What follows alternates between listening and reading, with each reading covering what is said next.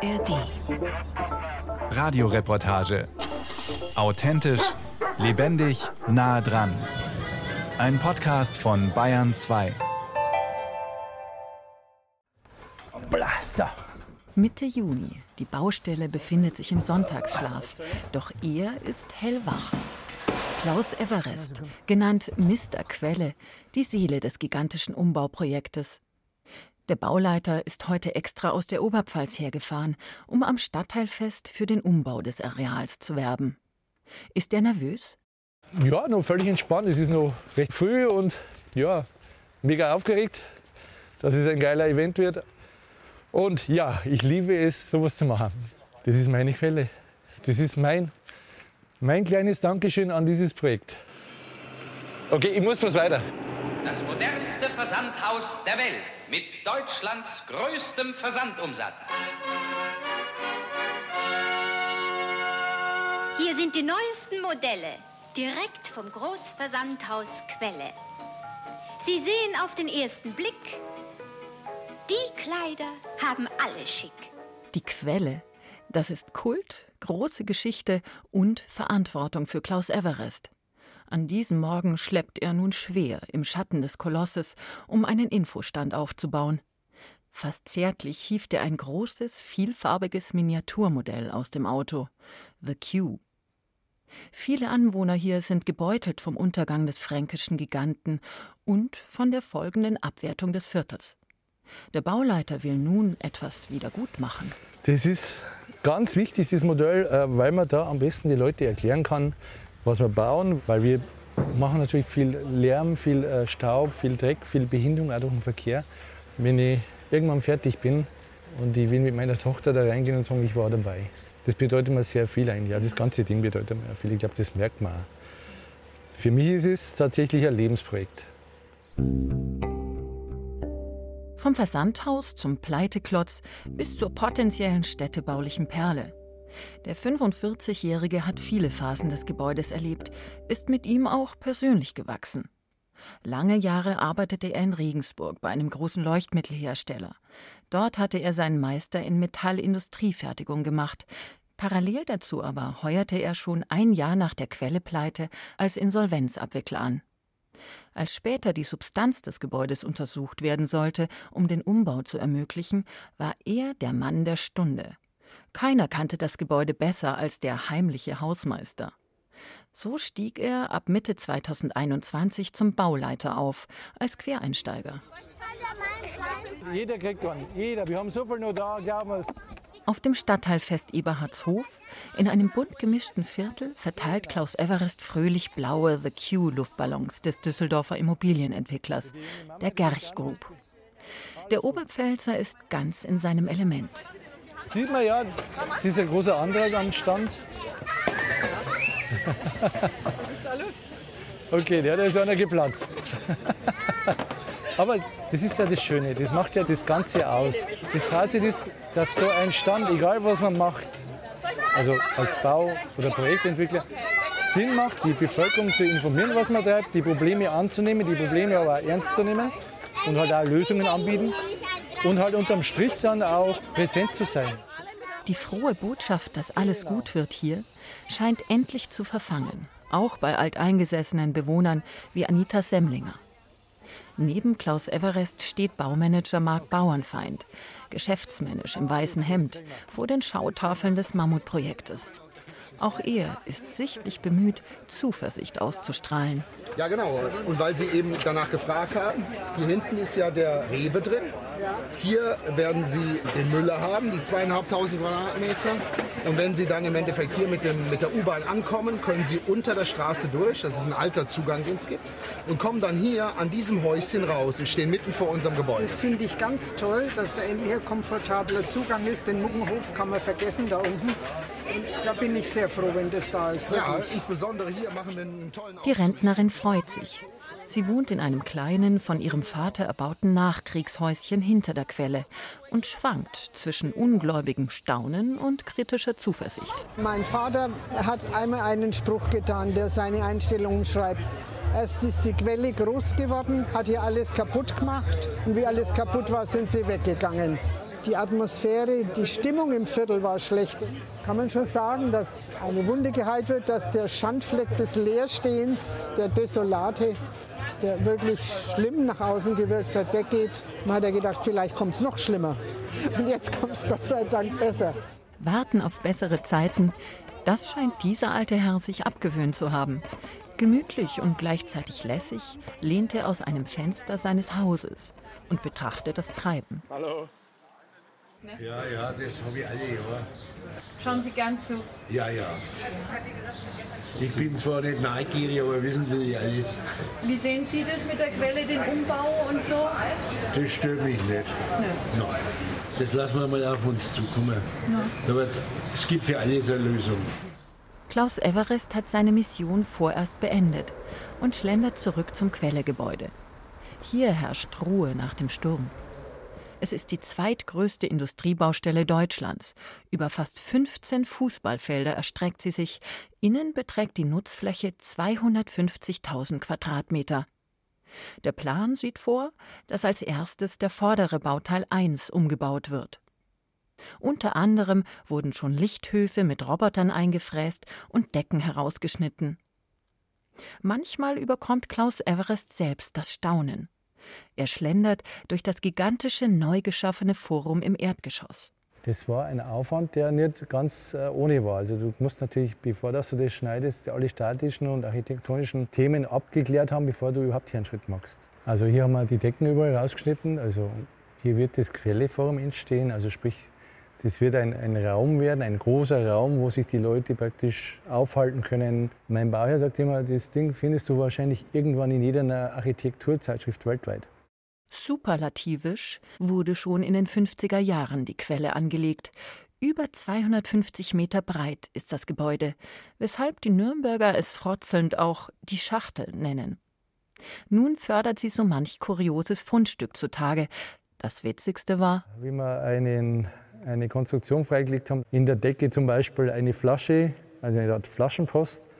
Und die habe ich dann aufgemacht, weil ich natürlich ein bisschen neugierig und dann steht drin, da schaust du Depp. Also das ist auch schön, natürlich, aber ich hätte mir erwartet, Mensch, da steht ein Name drin, ich habe es gebaut, 1964, keine Ahnung was. Aber es war auch lustig. Ne?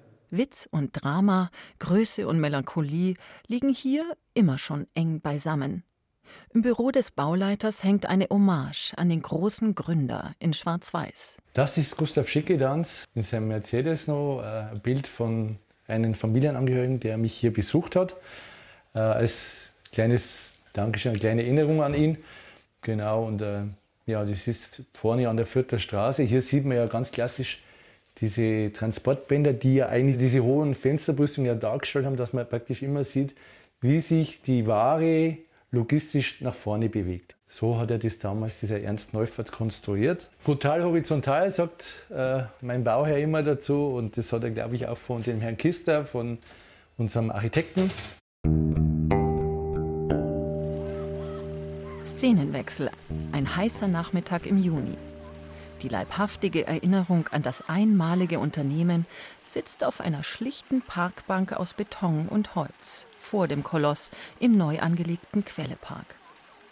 Vor dem Mann hüpfen Kinder leichtfüßig durch kleine Wasserfontänen. Thomas Mehltreter war Quellezöglin. Nun hält er sein Einkaufswägelchen fest. Sein Hawaii-Hemd scheint im Kontrast zu seinem prüfenden Blick zu stehen bin mit dem Blick auf den Quelleturm eingeschlafen und auch wieder aufgewacht. Bin auch später dann in die Lehre dort gegangen bei Quelle und habe meine ersten 30 Jahre auf jeden Fall irgendwie mit Quelle verbracht. Eigentlich nur schöne Erlebnisse, außer später dann, wie ich schon nicht mehr dabei war, die Pleite kam. Der IT-Spezialist hat lange als Systementwickler am Helpdesk der Quelle gearbeitet. Kurz vor der Insolvenz ist er dann schon in Frankfurt zur Bahn gewechselt. Ab und zu kehrt er nun zurück in die Leibelstraße, um nach seiner Mutter zu sehen, die auch bei der Quelle arbeitete. In einem kleinen Nachkriegshäuschen hinter dem Koloss spielte sich Thomas Mehltreters Kindheit ab. Die Quelle war omnipräsent. Er steht am Fenster im ersten Stock und erinnert sich. Ja, da kamen von da die Busse, die fuhren dann hier entlang. wie auch jeder blaue Quelle LKW und dann bogen sie halt Richtung Quelle ab. Genau. Dadurch, dass ja Saisongeschäft ist, war das für viele Bauern teilweise auch, war das zu Brot. Teilweise auch aus der Tschechei wurden da die Mitarbeiter angekarrt, morgens um 4 Uhr, damit sie um 6 Uhr dann anfangen konnten. Abends, wenn sie wegfuhren, waren wir dann mit, mit den Nachbarskindern, also da ja äh, zusammen waren, da haben wir dann auch mal zusammengezählt oder so, wer kam auf welche Zahl und so. Er betritt die elterliche Wohnung. Ein Hauch der 70er Jahre liegt noch über der Arbeiterwohnung. 1979 zogen die Eltern her, da war er ein Jahr alt. Das war mein Kinderzimmer, jetzt Esszimmer. Ja, wir waren, mein Bruder und ich, links und rechts die Betten. Und ja, da haben wir dann wenn man hier so rausschaut, sieht man ja den Quelleturm. Mit dem sind wir mehr oder minder morgens aufgewacht. Hinter dem Balkon mit seinen orangenen Markisen reckt sich der Quelleturm hoch hinaus, überragt Bäume, Häuser und wehende Wäsche. Wie ein leeres Versprechen prangen die ikonischen Insignien des Versandhandels ganz oben. Ein Klammeraffe in Weiß, unter einem klobigen Kuh schräg über ihm. In den 80er Jahren leuchtete hier noch eine schlichte blaue Hand auf weiß, eingefasst von einem blauen Kreis. Thomas Mehltreter wurde in dieser Ära sozialisiert. Ich habe noch eine Vollausbildung zum Datenverarbeitungskaufmann gelernt. Ich bin da schon dankbar gewesen, dass ich so die Ausbildung habe genießen dürfen. Einen besonderen Schatz hütet die Familie noch heute. Die Mutter hat ihn für ihre langjährige Betriebszugehörigkeit bekommen. Der Sohn sitzt in seinem ehemaligen Kinderzimmer und blättert. Das ist das äh, Jahresbuch zum 50. Jubiläum. Als Familienunternehmen hat Quelle natürlich viel äh, für die Mitarbeiter noch getan. Und darum gab es ja auch dann den Quelle Kindergarten, Quelle Hart. Hier auf diesem Bild, die zwei gelben Pullover, bin ich und mein Bruder. Gefeiert und einzigartig war damals auch das unterirdische Sortierzentrum für Päckchen, mit dem man der Post zur Hand gehen wollte. Für den ehemaligen Quellezögling prägend waren auch persönliche Begegnungen mit der späteren Quelle-Chefin, Grete Schickedanz. Er blickt auf das Foto der Witwe des Gründers. Blaue Augen, zielstrebiger Blick. Ich war ja dann am Schluss noch Gesamtjugend- und Auszubildendenvertreter, war auch dann auf Veranstaltungen, wo ich auch die Grete Schickedanz persönlich kennenlernen durfte. Ich glaube, ich nehme irgendeine Urkunde entgegen und das war noch ein bisschen ehrfürchtig. Das hätte ich mit dem Management nicht gemacht, weil die waren wirklich verhasst teilweise. Obwohl es auch Söhne von bzw. Familienmitglieder waren, aber die waren so auf Management getrimmt und die haben es ja dann auch teilweise mit dem Mittelhof dann an die Wand gefahren. Warum nur? Das fragten sich damals viele. Der Schmerz saß tief und gebar verschiedenste Theorien des Scheiterns. War Grete Schickedanz zu naiv gewesen? Ließ sie sich von einem neuen Typus Manager falsch beraten, die das Versandhaus später filetierten, um die Reste für sich zu beanspruchen? Oder wurden wichtige Neuerungen einfach verschlafen? Thomas Mehltreter? Die haben einfach den Absprung, mehr oder minder das Online-Geschäft, nie so richtig ernst genommen. Dann wurde es in einem Riesenprojekt, das viel zu lang gedauert hat, um das nachträglich einzuführen. Und das hat Unmengen an, an Ressourcen und, und Geld verschlungen. Verheerend war die Pleite des Wirtschaftswunderunternehmens vor 14 Jahren auch für den Stadtteil Eberhardshof. Erst die AEG, dann die Quelle. Tausende verloren 2009 ihren Arbeitsplatz, darunter unzählige Gastarbeiter aus der Türkei, aus Syrien und sogar den Philippinen. Ein Nürnberger Schicksalsjahr. Glanz und Glamour des Nürnberger Weltunternehmens zerfielen. Hi, schön, dass du da bist. Hi. Doch ohne den Untergang wäre aus Bauleiter Klaus Everest nie Mr. Quelle geworden. Er hatte damals Glück im Unglück, denn ihm widerfuhr das Glück seines Lebens. Wir haben ja eine Zwischennutzung gehabt in dem Gebäude und die damaligen Firmen haben natürlich auch Mitarbeiter gebracht und unter anderem war meine jetzige Frau eine Objektleiterin von einer Firma, die hier sich eingemietet hat. Und eines Tages war eben ihr damaliger Chef da und hat gesagt, ich hätte jetzt meine Objektleiterin, kannst du mir die abholen? Und ich habe sie dann abgeholt und haben mir dann gedacht, mein lieber Scholli, ist das eine hübsche Frau. Die aparte junge Frau war Berlei, seine spätere Frau, die er zum ersten Mal an der Pforte sah und abholen sollte. Sie hatte selbst viele Jahre bei der Quelle gejobbt und war eine Saison lang sogar Quellemodel gewesen. Also ich habe gewartet, dass er mich abholt. Ich hätte nie gedacht, ich wollte mir hier eigentlich einen Büroraum anschauen. Ich hätte nie gedacht, dass das so weit kommt. ja. ja. ja. Dass Maria dabei rauskommt. Ja, ja. Die schüchterne Maria ist zehn Jahre alt und das Ergebnis dieser Liebe, made bei Quelle. So, hereinspaziert. Der Oberpfälzer plant mit den beiden noch einmal einen romantischen Rundgang, dahin, wo alles anfing. Sie streifen durch den leergeräumten, noch nicht umgebauten Gebäudeteil 5, in dem später Wohnungen entstehen sollen.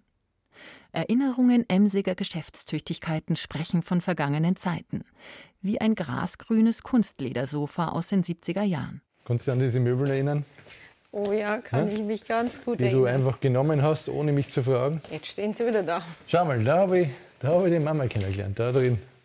Da hat sie ihr Büro gehabt. Genau. In einem Glaswürfel, wo einst auch Quelle-Shootings stattfanden, richtete sich Berlei Everest damals ihr Büro ein. Was sich liebt, das neckt sich. So war es von Anfang an zwischen den beiden. Ich habe dann einmal einen lieben Zettel reingeschrieben, du kannst nicht einfach die Möbel nehmen, so wie sie dir gefallen. Das muss erstens mal abgesprochen sein und zweitens einmal sind die gerade in der Verwertung. Und ja, genau, und meine Frau ist ja südländisch und so ist der erste große Kontakt zustande gekommen und ja, man hat sie dann mit der Zeit lieben und schätzen gelernt, tatsächlich, ja. Die Quelle für Klaus Everest Fundament seines Lebens. Umso freudiger begeht er mit der Gerchgrub das Richtfest Mitte Juli. Eine Tänzerin räkelt sich waghalsig in Tüchern, die am Baukran hängen. Die Stimmung ist stolz, fast siegesgewiss. Nichts scheint sie zu trüben auch wenn schon Wolken über der Bauwelt aufziehen. Materialien, Lieferketten, Zinsen, alles ist problematisch geworden. Doch für das Unterprojekt The Q habe man alles im Griff, verkündet die Gerchgrub. Auch Baumanager Mark Bauernfeind glaubt noch daran. Wir machen natürlich hier einen riesigen Eingriff in dieses gesamte Areal und das bringt natürlich auch bei den Bürgern manchmal ein bisschen Unmut mit sich. Aber ich glaube, im Gespräch erkennt der Bürger auch sehr schnell, dass hier was Tolles entsteht und dass wir am Ende des Tages für das gesamte Stadtteil, für diesen gesamten Raum eine tolle Möglichkeit schaffen mit Gastronomie, mit Einkaufsmöglichkeiten und diese ganze Region wird dadurch absolut aufgewertet und ähm, das erkennt der Bürger auch ganz schnell, wenn man im Gespräch ist. Doch dann Vollbremsung. Anfang September meldet die Gerchgrub Insolvenz an. Zunächst heißt es noch, The Q sei nicht betroffen. Doch wenige Tage später folgt ein Baustopp. Alle müssen gehen. Das Gelände wird abgeriegelt. Keiner darf mehr hinein. Die Stadt steht unter Schock. Die Nürnberger Gespenster sind wieder da.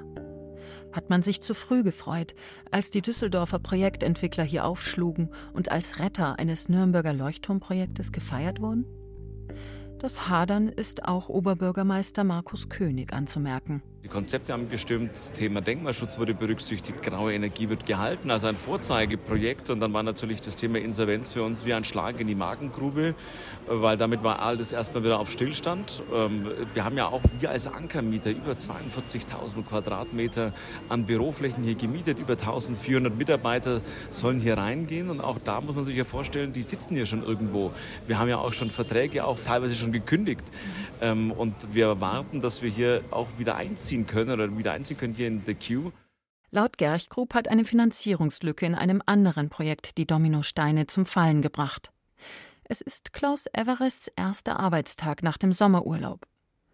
Die Zukunft ist ungewiss, der Baustopp ist brutal und schmerzt. Also, was kommt morgen? Morgen ist keiner da. Fahre ich dann trotzdem her? Was? Ja, dann hat aber der Bauernfänger gesagt, nein, der Everest, der bleibt da ist ja mein Baby. Das ist vielleicht nur ein Stein, aber für mich ist es Herzblut. Und umso mehr hat es geblutet, wie, die Leute gegangen sind. Der Bauleiter ist jetzt Krisenverwalter und soll die Bestände prüfen, also eine Inventur über alle übrigen Baumaterialien machen. Niemand darf diese oder die Maschinen innerhalb der Abriegelung antasten. Sie sind nun Insolvenzmasse. Klaus Everest sitzt etwas verloren in seinem Büro, inmitten der nun stillen Baustelle und grübelt. Also ich denke, dann muss der Insolvenzverwalter entscheiden, was er macht damit. Es ist halt schade um viele Firmen, die halt jetzt wirklich auf Geld warten. Da hoffe ich, dass es noch irgendwie Lösungen gibt, weil es kann halt nicht sein, dass Firmen, die hier leisten, die klein sind, wäre halt schade, wäre wirklich schade. Es verhandeln die Banken, der bestellte Insolvenzverwalter, die Gerch Group und die Eigentümerin des Gebäudeteils 1, die Münchner Bayerische Versorgungskammer BVK. Im Hintergrund die Stadt Nürnberg, die Nerven bewahren muss. Es steht viel auf dem Spiel. Doch dann ist eine Lösung gefunden. Daniel Ulrich ist der Baureferent der Stadt. Ja, es war schon heftig. Von 100 auf 0 in 30 Sekunden, das tut richtig weh. Umso größer ist jetzt die Freude, dass es gerade mal sechs Wochen gedauert hat, um wieder in Fahrt zu kommen. Und das ist bei so einem Projekt echt ungewöhnlich. Wir hatten schon ernste Sorgen, dass es länger dauert. Es war eigentlich immer klar, natürlich geht es weiter. Es steckt schon zu viel Geld drin. Aber dass es so schnell geht, das ist eine sehr, sehr erfreuliche Überraschung. Am 24. Oktober dann aufatmen. Auf einer Pressekonferenz wird der rettende neue Projektentwickler angekündigt, die Münchner Akkumulator. Erleichterung, auch beim Nürnberger OB Markus König.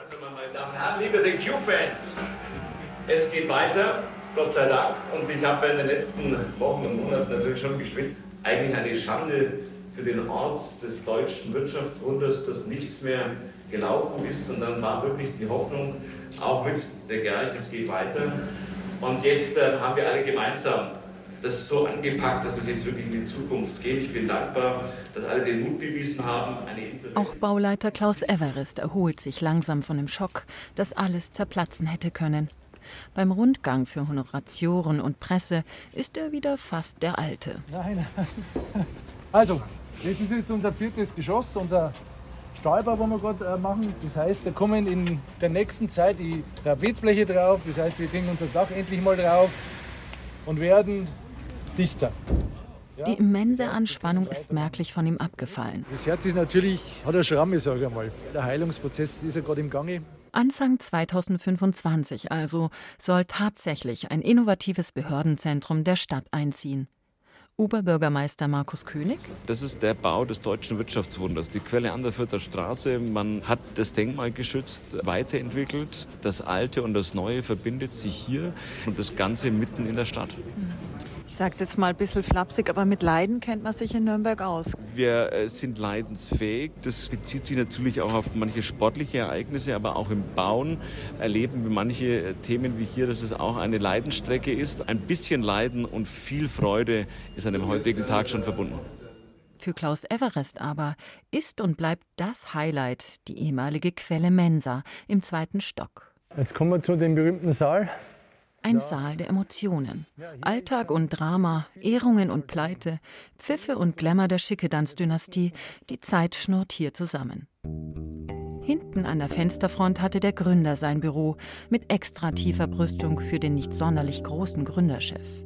Damit er seine Mitarbeiter des Morgens besser beim Eintrudeln beobachten konnte, so die Legende. Und vorne im Saal gab sich auch bundesdeutsche Politprominenz die Klinke in die Hand. Also das ist auf jeden Fall eines der Kernstücke. Das ist eigentlich das Herz. Hier sind Geschichten geschrieben worden in meinen Augen. Hier hat es sicherlich Tränen gegeben bei der Betriebsversammlung. Hier hat es sicherlich auch viel zu lachen gegeben. Wenn eine Seele hat, dann ist es hier. Ja. Und die lebt ja noch. Und die wird erhalten bleiben.